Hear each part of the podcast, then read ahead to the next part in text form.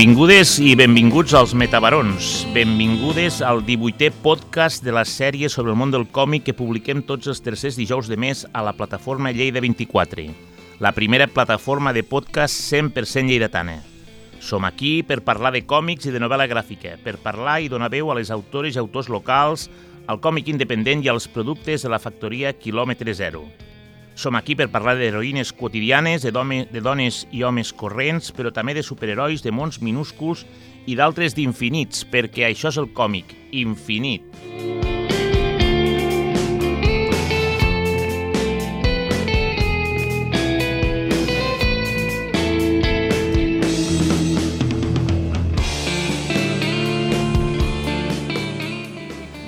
Avui reprenem un dels nostres fils predilectes, el de la col·lecció de còmic en català Doble Tinta de Pagès Editors, dirigida pel company i amic Jaume Barrull. I ho fem perquè tot just acaba de sortir del forn un nou volum d'aquesta col·lecció amb guió de Ramon Pardina, a qui tots i totes coneixereu pel còmic La Furgo, publicat per la Cúpula Còmics, i dibuixos de lleidatà afincat també a Barcelona, Òscar Sarramia. Avui als Metabarons parlarem del president de Barcelona,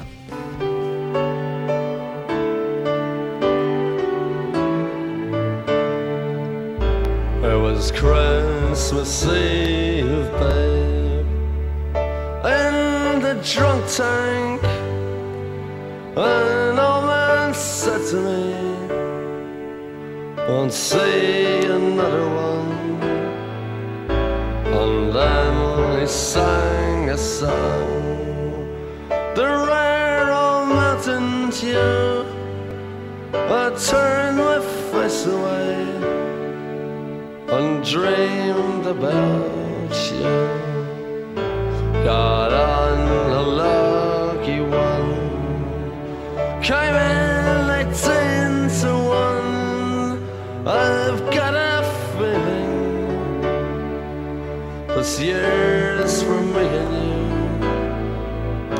So happy Christmas. Fatey Tale of New York del disc If I Should Fall From Grace With Good, el tercer àlbum d'estudi dels Pogues, publicat el 18 de gener de 1988. Avui, com no podia ser d'una altra manera, rendim el nostre petit homenatge a una llegenda del punk irlandès dels anys 80 i cantant de la banda irlandesa de Pogues, Shane McGowan, mort aquest 30 de novembre de 2023. Fairy Tale of New York, un conte de fades de Nova York, una Nadal extraordinària cantada duet amb Kirsty McCall i que fou la cançó que van cantar a cor tots els músics que es van congregar a la catedral de Dublín per acomiadar les restes del gran, gran Shane McGowan. Siguis on siguis, mestre, descansa en pau. Sinatra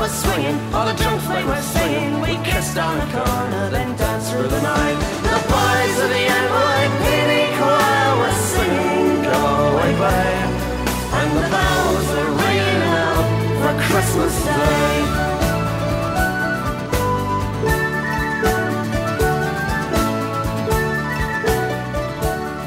Com hem dit, avui som aquí per parlar del president de Barcelona, el cinquè volum de la col·lecció Doble Tinta, una col·lecció de còmics i novel·la gràfica en català que, des de l'abril del 2021, si no anem errats, ha publicat 8 hores, cavalls salvatges, padrines i una gossa en un descampat.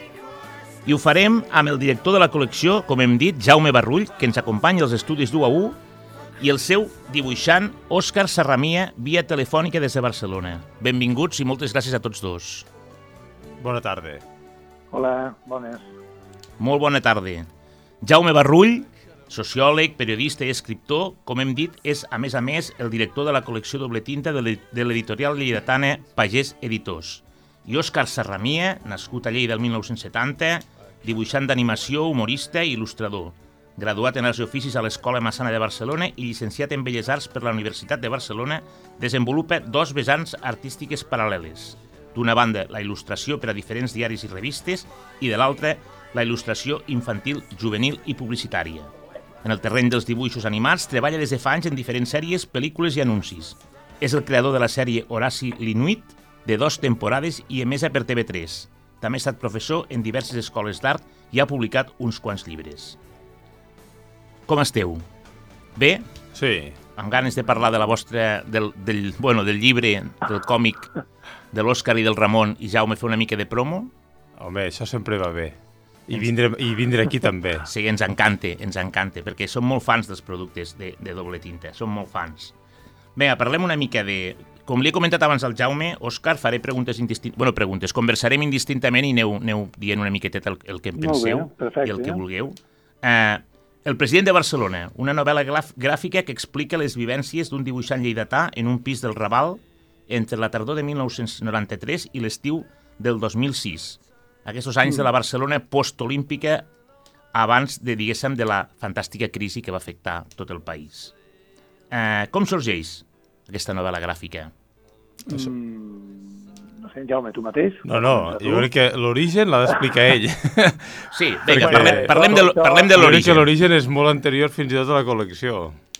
Sí, l'origen és... Uh, bueno, me va passar tot això a mi, eh, pràcticament, i, i això ve doncs, quan jo estava a Barcelona vivint... El, jo vaig arribar al 92, vaig anar a viure al Raval, perquè era un lloc barat, i, en fi, el típic, no? Compartir pisos amb gent de tot arreu, i llavors va haver un moment al 2003, 2006, 2003, 2003, que vaig pensar de comprar un pis. En aquell moment al Raval es podia comprar pisos, eren barats, i tenia uns estalvis i vaig comprar un pis. I bueno, perfecte, no? Fins allí, doncs bé, amb la companya que, que tinc, i vam anar a viure allà al carrer Sant Antoni Abat, que és un carrer, bueno, és el Berberi Hills del Raval, eh? és una zona mm, sèria, diguem, senyorial del Raval, i de tot el que hi ha.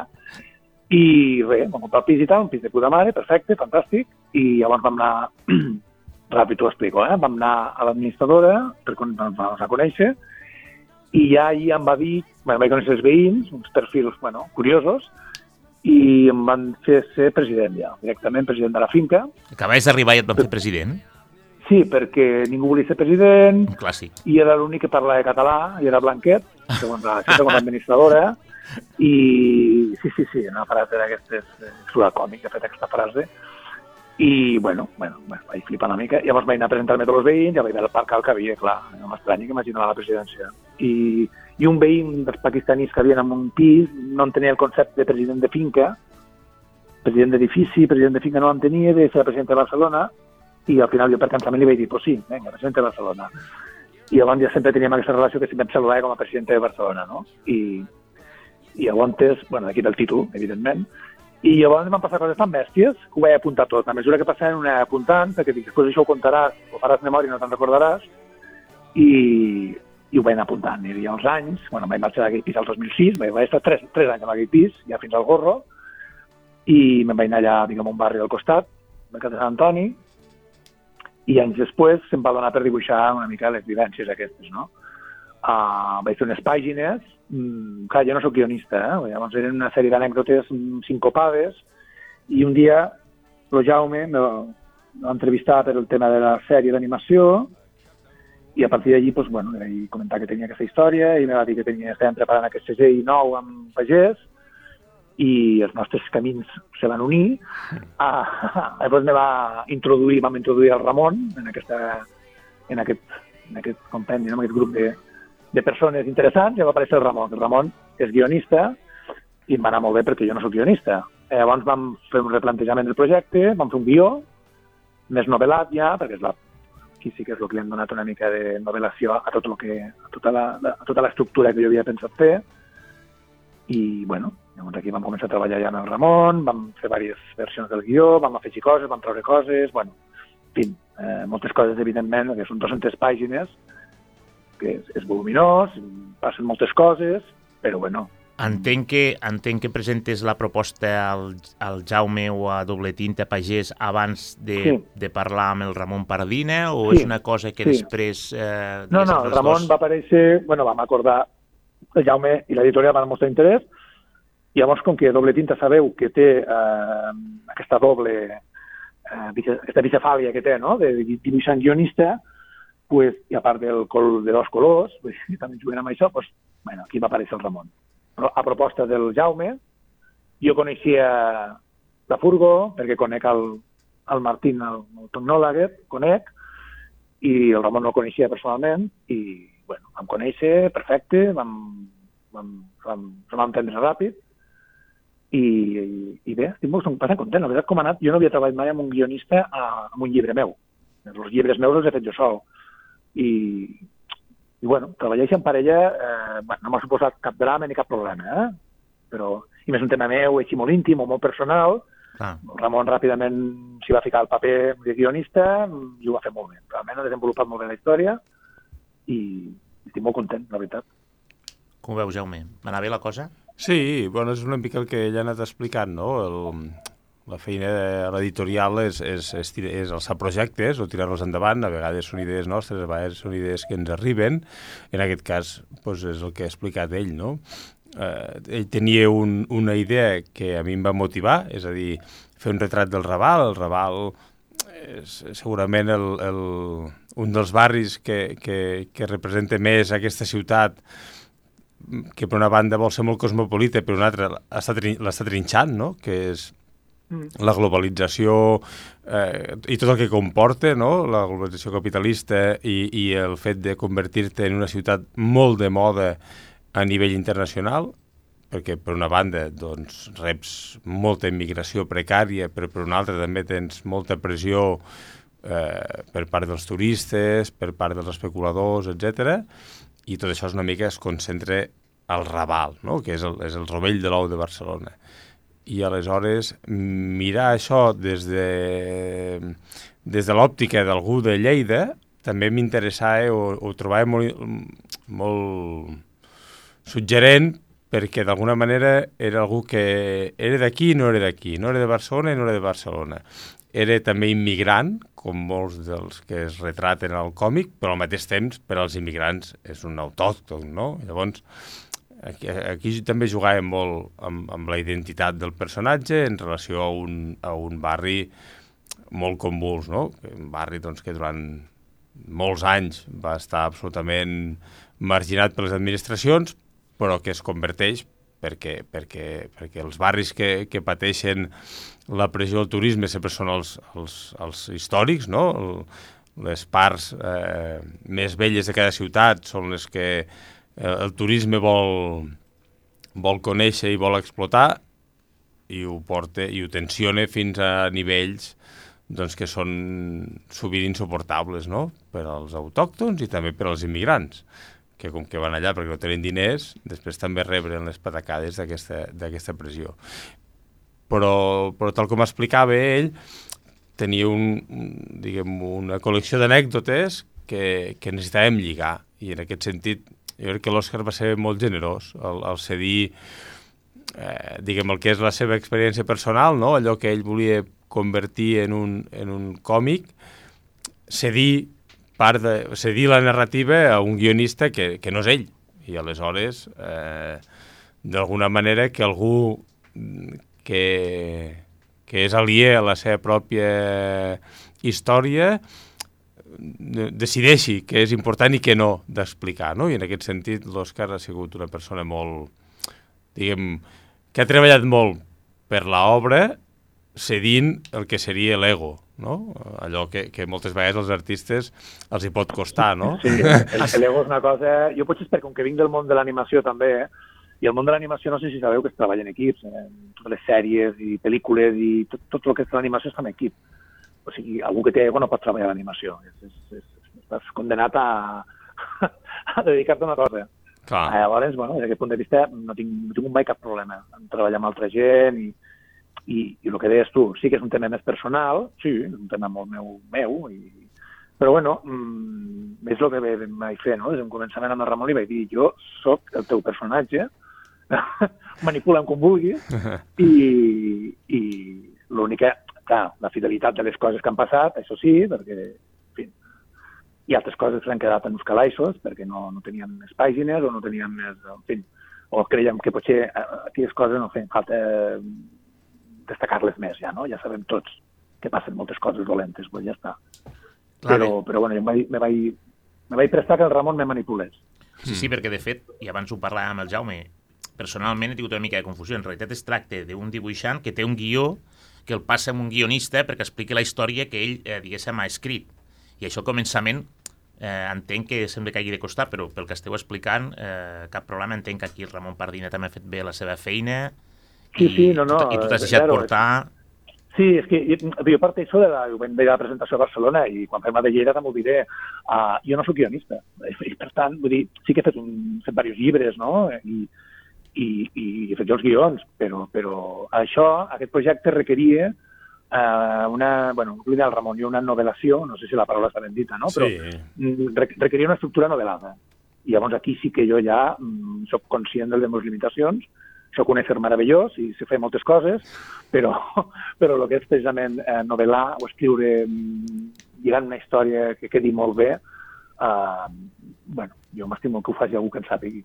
S'ha s'ha de dir que, que conec bastant, o almenys últimament, que me fico més amb això del còmic, déu-n'hi-do la de dibuixants que, que guionitzen els seus propis còmics també a vegades, eh? Vull dir que és una cosa que és que hi ha com una fina línia, no sé si Òscar estàs d'acord, o tu també, Jaume, no? Jo crec que a vegades per a bé i potser a vegades mm, no. És a dir, una mica el que diu l'Òscar, no? De dir, bueno, mm, escriure un guió és una cosa, dibuixar-lo és una altra. I jo Mm. que a vegades el món del còmic, no sé, potser mirant més endarrere que no pas ara, no? Però jo crec Mm. que hi ha hagut molts còmics que eren molt bons des del punt de vista del dibuix i per mi Mhm. coixejaven sobretot a través, a través de la història. Sí, I crec que això no ha sigut molts, mm, molt bo pel gènere, tampoc. És a dir, una persona acostumada a veure pel·lícules potents, a llegir novel·les potents, a veure teatre, Mm. històries potents, doncs quan agafes un còmic tens la sensació que la història és fluixa, que els personatges són plans, que les trames són previsibles... Bueno, jo crec que això desprestigiar una mica, perquè al final es beneia des del punt de vista de mira quin dibuix més maco. Van, ja, però jo vull que m'expliqui una història a través d'aquest dibuix, no? Clar, és que, i de fet aquest és una mica... Eh, sempre ho he comentat, no? l'objectiu de doble tinta, aquest, aquest, aquest, aquest treball conjunt entre dibuixant i guionista. Però jo ho dia perquè també com a còmic, a mi a mi m'ha passat, a vegades he llegit còmics el, que els, els guions eren molt bons, però el dibuix no acaba bé tampoc d'enganxar, cosa que no és el cas, evidentment, perquè eh, en aquest Bueno. cas és, és molt còmic i és absolutament brutal. Però vull dir, també pot passar, per això parlava de la fina línia, no? No, clar, d'un temps cap aquí diria que està passant el contrari. És a dir, ara eh, basculem cap a l'altre cantó. Eh, Et trobes uns estils sintètics, no sé com dir-ho, que dius, bueno, Ah, vale, però exacte. falten Sí, sí, matisos sí, a sí. nivell trobar gràfic, còmics, no? No sé. Exacte, pots trobar còmics molt lletjos, de que, com que la història està molt bé, el, el dibuix és igual, en plan, hòstia, collons. Sí, Sempre sí. anem... És el- el- L'estil feístic, que en diuen ara. El Està estil, com molt de perdona? moda. Feístic, en diuen. Ah, de sí. lleig. En castellà, el feístico eh? és aquest estil lleig, que com de fanzine, com tret de... de que, que són uns estils que jo, a principis dels 90, quan jo estudiava, que feien fanzins, ja es feia aquest estil, però era un estil de gent que no sabia dibuixar. I el que importava era el que veien, no? Eh, que eren coses Clar. molt punkis, però, però clar, eh, ara, hòstia, amb els mitjans que hi ha i tal, mm, hòstia, que aquest estil, bueno, com que el guió és bo, doncs el que diu el Jaume, no? El, el dibuix, doncs, no, no, no, a mi no, no pot ser això. No pot ser, eh? És com al revés, també. Ho vaig dir, un, fa uns anys vaig fer una xerrada d'animac i vaig dir que, per exemple, Hellboy, a mi m'agrada molt el, el personatge, tot el món Hellboy, és, però els guions Brutal. són un costó, els guions. Perquè mm, al principi feia el Minyola, que, que bueno, pues era dibuixant, no era guionista, i són un conyasso. I, i, i ho vaig dir en una xerrada d'animac, i devia haver molts defensors de Hellboy, que em van fotre tots unes mirades i uns No, comentaris no, després. m'estàs dient que no t'agrada Mike Mignola? M'agrada molt Mike Mignola, el que no m'agraden són els guions. Ah, ah, de- val, val, així potser coincidim. És que em pensava que em deies que no t'agradava Mignola. No, hòstia. no, no, no. no no. M'encanten Que també, eh, que- que també, eh, que perdó, també. M'encanten els còmics, però jo crec que molts guions que feia ell, eh, aquest home és molt bon dibuixant, no és guionista. Sí, sí, sí. Llavors, havia que hi havia molts còmics que eren històries molt planes, que no aportaven res, que els personatges... plenament. Sí, sí. I, hòstia, i el dibuix és meravellós, brutal, dibuix, el que brutal. home. Bueno, no? personalment, eh, vull dir, sí, sí. No, no, no, no, coincidim, perquè tothom coincideix amb això. És molt bon dibuixant. És, és brutal. Jo aquí, per exemple, parlant del president de Barcelona, mm, en la història era molt destartalada, perquè és una història doncs, és dura, no? Aquest, el xoc cultural, l'especulació, mm, aquest submón del Raval, i vaig optar per un tipus de dibuix mm, també molt, una mica d'estraler, eh, en aquest aspecte, perquè jugués molt amb el... que és una cosa que em vaig plantejar al principi, mm, si fer-lo més, més bonic, o més, més elaborat, o més... I, bueno, al Ramon li va fer molta gràcia que realment s'hi lligava bastant bé el guió amb el dibuix. Pues, per aquí, no? Mm, estic molt content de com ha quedat el dibuix. En un moment sí que vaig pensar jo dibuixo més bé, eh? Però, però vaig fer aquest estil així de dibuix eh, que jo penso que va lligat una mica amb la història. Molt bé, perquè... Que a vegades també passa, no? Que veus guions que va cap a un costat i el dibuix va cap a un altre. Per- Però almenys ho percebo jo, amb còmics. Bueno, eh, sí, jo crec que va una mica per aquí. Jo, des de que va començar la col·lecció, com a col·leccionista, i el- evidentment tinc tots els, els volums editats, eh, sempre m'ha semblat que l'equilibri és molt bo, amb, amb temàtiques molt diferenciades i molt diferents. En aquest cas, eh, Mm. estem parlant d'un còmic d'humor? Sí. Sí, sí, això ho vas dir a la presentació de Barcelona. Sí, ho vaig veure, ho vaig veure en un tuit que havia fet el Jaume, allò volent dir. Qui, qui deia que de a doble tinta no podien fer còmics Sí, d'humor? sí. Clar, venim, venim sí. de padrines, A veure. venim de- d'una gossa en un descampat... Clar, a veure, és humor, sí. És una col·lecció de gags continus? No, perquè No. diguem, com a bona com a bona història d'humor, té una tragèdia al darrere també, o té, o hi ha una part de tragèdies al darrere, no? I aleshores, diguem, clar, hi ha escenes dures, per tant, és capaç de portar-te per diferents estadis emocionals, però jo crec que el que acaba dominant crec que és l'humor, i, i és l'humor trobant aquella fina línia en la que es parla obertament dels conflictes que genera la convivència en barris molt populars en el qual, diguem, de, amb molt pocs anys s'han concentrat gent de moltes diverses procedències que tenen com a prioritats, eh, diguem, la supervivència i, i per tant hi ha xocs culturals mm, inqüestionables amb mm, sense fer llenya d'aquesta d'aquesta situació, sinó posar-ho sobre la taula, no? I en aquest Sí, sentit, sí, sí. eh, era un còmic que, bueno, el vam estar treballant amb, amb, amb els autors i jo per veure on, on posàvem la frontera, cap a on, on eren els límits, eh, no, per, no per censurar res o per enfatitzar una altra cosa, sinó de dir, bueno, mm, no, no podem evitar el tema, no podem caure en una lectura naïf de oh, el Raval és molt bonic perquè hi ha restaurants de moltes procedències culturals i, i és molt ric en colors i en olors, sí, bueno, i també és, eh, genera moltes tensions, no? Llavors, hosti, jo crec que el còmic aconsegueix eh, estar en aquest equilibri en el qual la realitat mai és blanca i negra, no? sinó que té molts matisos, encara que el còmic pues, sigui de dos tintes només. Clar, Sí, per, perquè, tu, ja, perquè tu, Òscar, eh, aquesta història al final la, la podries... Vull dir, és la història d'un d'un edifici, d'un barri, del Raval, però creus que també podria ser la història d'un país en un moment del país, en un moment determinat? Mm, més aviat una part del país, perquè jo trobo que, que clar, aquest tipus de barris, mm, sí que n'hi ha, a totes les grans ciutats hi ha aquest tipus de barris, però hi ha moltes zones del país que no hi ha aquest tipus de barris. Uh, llavors, jo el que veig és més que té una visió més global, més eh, internacional.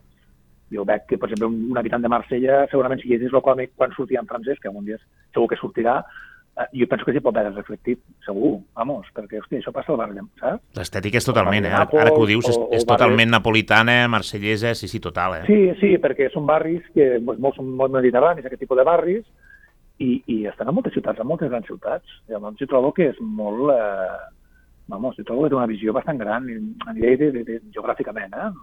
més allà de, de la nostra terra, i crec que és una cosa molt més eh, global, tranquil·lament. A més, és que és que ho veig, vull dir, és que ho veig, eh?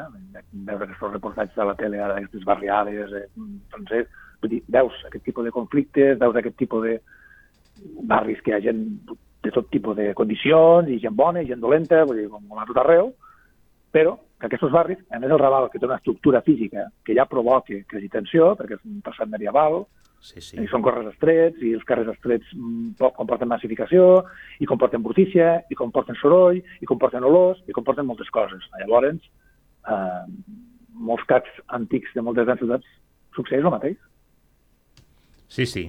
Um, pels, lector, pels, pels oients, perdó, que tinguin al cap les edicions de còmic que fa doble tinta, eh, recordem això, és a dir, doble tinta perquè sempre se juga amb dues tintes. Eh, és a dir, eh, el primer còmic, 8 hores, era el groc i el negre, després van vindre dos còmics amb vermell i negre, després va vindre una gossa en un descampat en el qual tots se'n van a Norris, perquè va fer una combinació de colors absolutament, eh, no et sabria dir, eh, bueno, arriscada, eh? jo crec arriscades, que... eh, ho dius perquè ets bona persona. no Molt sé. interessant, a mi em va semblar. I els col·leccionistes hem respirat perquè hem tornat a veure aquest joc del negre amb un blau preciós.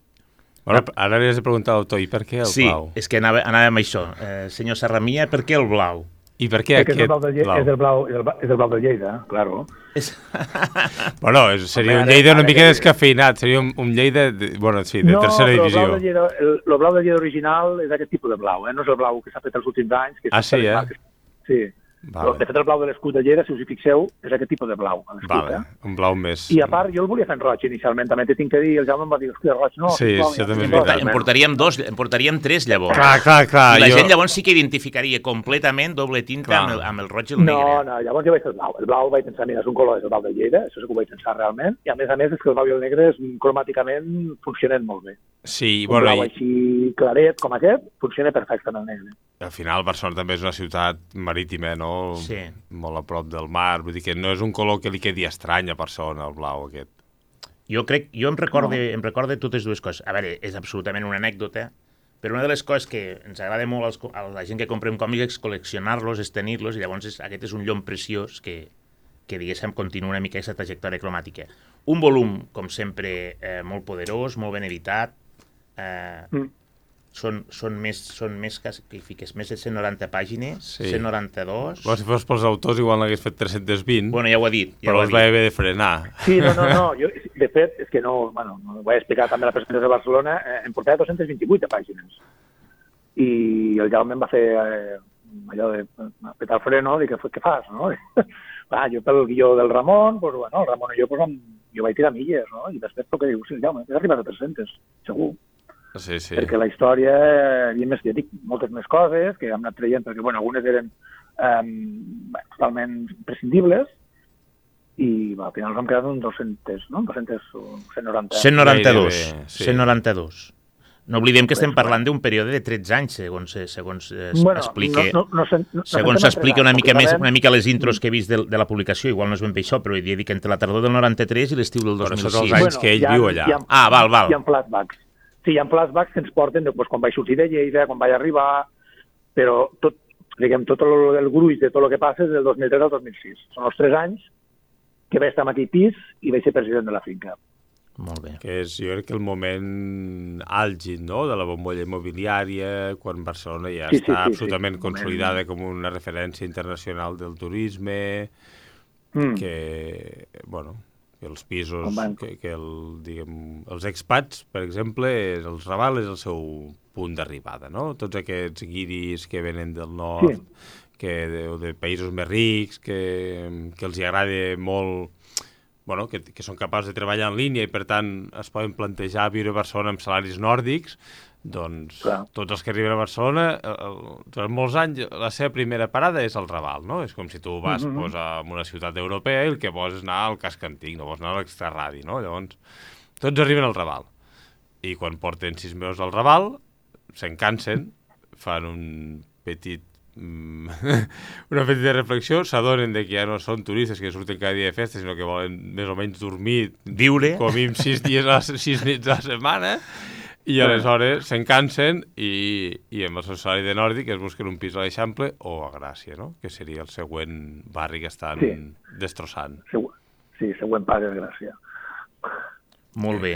Eh, per anar acabant, eh, entenc, fem una, com valoreu el, el producte final? Entenc que, per el que heu anat dient fins ara, eh, esteu contents del resultat, de l'edició, del treball en equip. Com ho veieu? Va, com, jo comença tu, autor. Jo, autor, jo com a autor estic molt content perquè realment és el que m'imaginava, com quedaria, com sortiria uh, sobre el tema de fer un, un treball pues això, amb, un, amb, un, amb una parella de ball, no? en aquest cas el Ramon, bé, no tenia cap, amb això no ni, ni pensava, perquè diria, doncs, sortirà bé, vull dir, no hi ha cap problema. Mm, jo desitjava que el producte final mm, quedés com jo havia pensat, no? i realment ha quedat perfecte, ja me l'he llegit de cop i, i amb uns ulls eh, com si no sapigués res, que és absurd, però vaig fer com Sí. si no sapigués res, i, o sigui, m'ha m'ha agradat molt. I llavors he tingut últimament eh, inputs de gent que se l'ha llegit, i si per WhatsApp, o gent que truquen, o, ostres, i, i bueno, estic molt content, realment, la gent, no, no, ja ho sabia que agradaria, però, bueno, a la gent li ha agradat molt. Uh, està bé, estic molt content. Jo, realment. jo me l'he comprat avui, ho he de dir, encara no me l'he llegit, però la veritat és que... Bueno, ja, Tinc ja, una- ja ens diràs què et sembla. Sí, I tant, i tant que ho diré. Tinc unes ganes eh, espectaculars. Jaume, com ho veus, el, el producte, al final? Bé, perquè jo crec que el que deia abans, no? És a dir, el, el, la història del- de l'Òscar era, era interessant més enllà de l'experiència personal. I aleshores, quan hem aconseguit o quan, o quan vam decidir treballar-lo, eh, diguem, sortint una mica d'aquesta perspectiva i donant-li una plasticitat narrativa pues, eh, més complexa, el Ramon és molt detallista, no? plantant llavors que, que després van, van creixent en, en posteriors capítols, amb, amb running gags, no?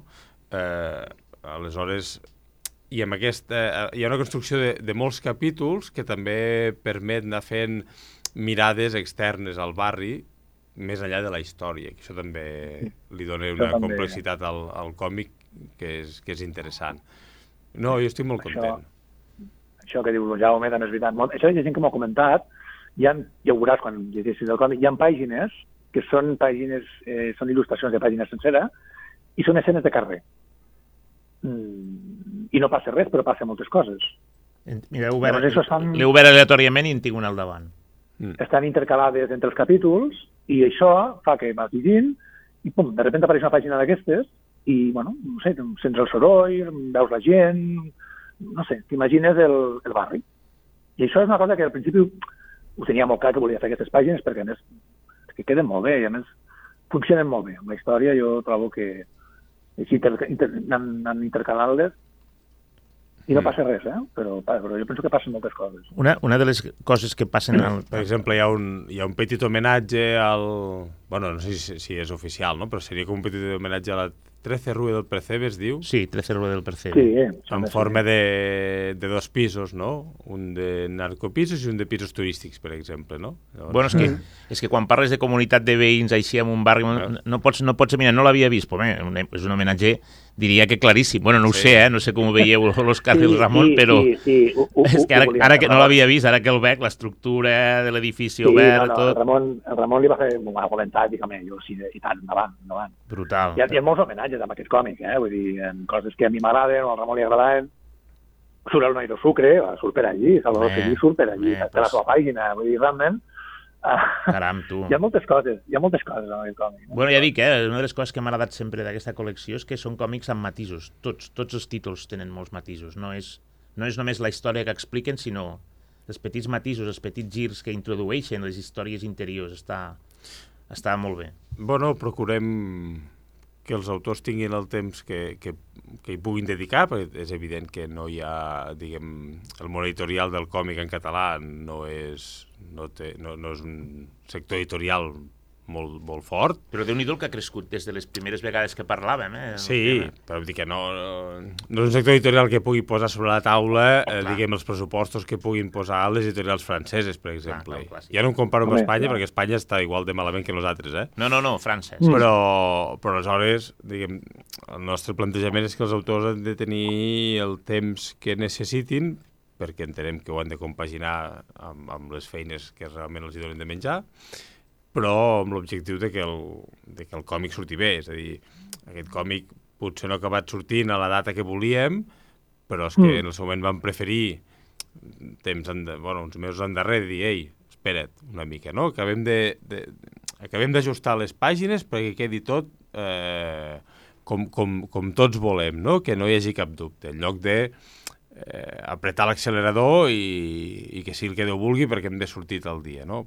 Doncs no, és a dir, des de, després al final doncs, el resultat són, jo crec que llibres que, que bueno, que aguanten, no? I que, I que jo espero que aguantin el pas del temps, també, clar. Per, perquè estem amb els dos títols a l'any, dos títols a l'any. Sí, Això- aquesta és la, això és la premissa és la, que sempre he parlat tu i jo. Sí, aquesta és la lògica, però pot- potser un any hi surt un i un any hi surten tres, no ho sé, Ah, per aquesta mateixa lògica. La mitjana és aquesta, eh? anem a dos títols l'any. I podem parlar del camí de l'èxit?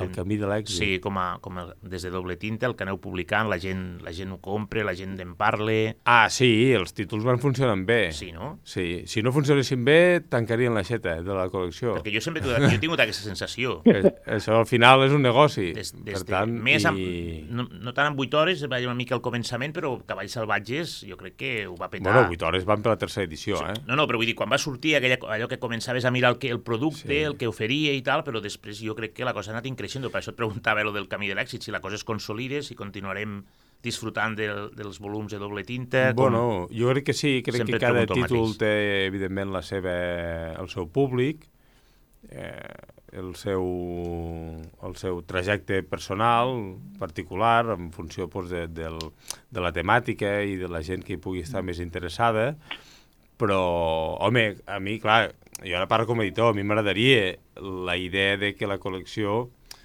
diguem, assolís un cert prestigi o garantia en el sentit que una part dels lectors de còmics d'aquest país poguessin veure en doble tinta un, un segell de qualitat en el qual, ah, hòstia, doncs doble tinta té un altre còmic, ah, doncs anem-lo a mirar, no? Perquè tots els que m'he llegit fins ara, potser no tots de col·lecció, però els que hagi sigut, que m'hagi caigut a les mans, m'han agradat, per tant hi confio.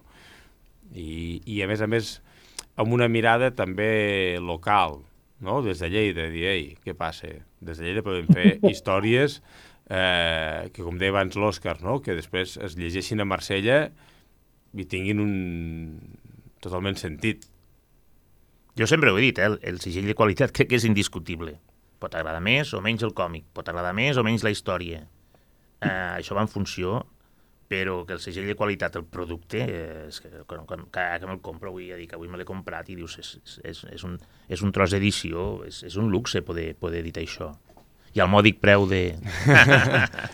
Sí, no sé quan surt aquest. Ah, 20. Collons, Sí. està molt bé de preu. No, és que ara no recordava si m'havia costat 20 o 25, però... No. eh, No, no, bien. lo Ja us dic ara. lo preu està molt bé. És eh? una, és, una, 20 és, un, sí. és una ganga perquè, a més, vull dir, és, és, és llom, és tapa, tova però de, de marcatge, vull dir, perfecte. En fi. Bueno, eh, per anar acabant, eh, o per acabar ja, quan, presen quan la presentem a Lleida? pues esperarem a passar Reis, no? Estàvem debatint a veure quin dissabte, sí. quin dissabte organitzàvem per poder fer coincidir amb el vermut i anar tranquils. Que Sí, els autors sí, sí, que vinguin sí. de Barcelona pues, baixin amb calma, eh? Clar, perquè Sí, tu, no, Òscar, no, vas, no. vas venir per Lleida o què? Sí, sí que vaig baixar, sí, home. Val, així ens Sí, a coneixerem. més, jo tinc aquí, jo tinc, jo tinc moltes grupis aquí a Lleida, tinc club de fans i... dir, Com sou els dibuixants, eh? Estrelles del Eh, rock, l'ego, estrelles l'ego, del rock. L'ego, l'ego. Ha dit grupis, eh? Haurem de passar llista de... de... És que ha dit grupis. Grupis sona a... Sí, sí, grupis. Estrella del, estrella del rock, ja t'ho dic ara. A Barcelona va anar molt bé la presentació, de fet se va quedar gent fora, a Ah, molt bé. la llibreria no ho van fer. I... On ho vau fer, perquè no me'n recordo? A la Llama Store, Vale. que és una llibreria especialitzada en humor.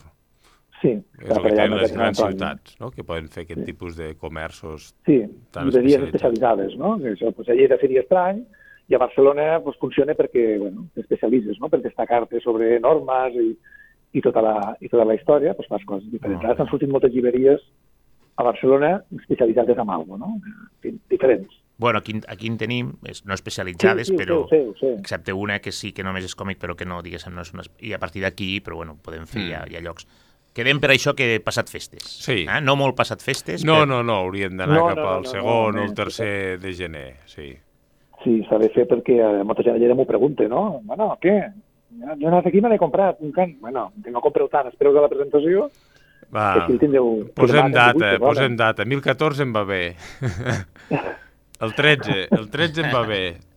Vinga, ja ho miraré, ara no tinc la gent d'aquí davant, però en principi... Eh, i, I sí, sí, a més, ja tinc ganes, eh? perquè tots els llibres que presento, a Lleida és fantàstic. Vull dir, me, Clar. passo bé, de la meva ciutat, de la gent que conec, i... Clar, i així, i així ens coneixerem en persona perquè, perquè no ens coneixem. Ah, aquesta és l'altra, també. Perfecte, perfecte. Moltes ganes de rebre-us, ja ho sabeu. Bueno, I de a- rebre-us i de rebre, i perquè el. Jaume és, és d'aquí tant com tot i perfecte. Molt bé. Doncs res, Bueno. si eh, acabem, eh, fins, eh, fins aquí el 18è podcast dels Metabarons per la plataforma Lleida 24 i la bona gent d'UAU Ràdio. Gràcies, Jaume Barrull, gràcies, A Òscar. Serramia, per haver compartit aquesta estona amb nosaltres i felicitats a tots dos i al gran Ramon Pardina també des d'aquí per la publicació d'aquest nou còmic de la col·lecció Doble Tinta. Un autèntic plaer. A vosaltres. Vinga, gràcies. Gràcies a vosaltres, gràcies a totes i tots, que passeu unes bones festes. Si heu de regalar alguna cosa aquest Nadal, regaleu còmic, regaleu el president de Barcelona i disfruteu de la vida, si és possible, en aquest món de merda en què ens fan viure. Ens veiem el 2024. Llarga vida.